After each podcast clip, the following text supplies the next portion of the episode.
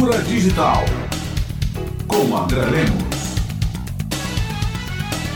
Olá, ouvintes. A startup Neuralink do Elon Musk publicizou ontem que realizou o primeiro implante cerebral em um humano de um chip para controlar computadores, celulares ou outros dispositivos eletrônicos. A façanha foi realizada nos Estados Unidos com aprovação da FDA, que é a Anvisa de lá. No final dos anos 90, havia sistemas que permitiam que pessoas com deficiências pudessem manipular computadores com o movimento dos olhos, fazendo com que o ponteiro do mouse se deslocasse na tela e comandos fossem dados. Um professor de sociologia na Inglaterra implantou um chip no braço para, ao se aproximar, a porta do seu gabinete e suas máquinas entrassem em funcionamento. Chips cerebrais foram testados em macacos. E o cientista Miguel Nicoleles, aqui no Brasil, fez com um exoesqueleto um tetraplégico dar o pontapé inicial na Copa do Mundo de 2014. Essa fusão do corpo com artefatos digitais assusta e nos remete logo à figura do ciborgue, termo justamente criado para designar a função de cibernética com o organismo. Embora a questão com chips seja nova, a nossa